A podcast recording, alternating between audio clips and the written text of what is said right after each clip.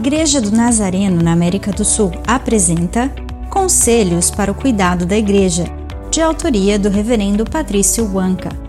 Ouça este podcast que irá abençoar a sua vida. Nos capítulos anteriores, Paulo falava das relações mútuas dos crentes e a ordem cristã.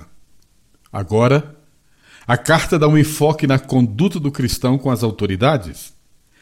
O ensino do Novo Testamento diz que não há autoridade senão da parte de Deus, ou seja, o princípio da autoridade é concedido por Deus. É por isso que ele exigirá deles uma prestação de contas da má administração que poderiam praticar, contrária a seus princípios e propósitos. O próprio Jesus se submeteu às leis de seu tempo, ensinando também sobre a necessidade de todos fazerem isso.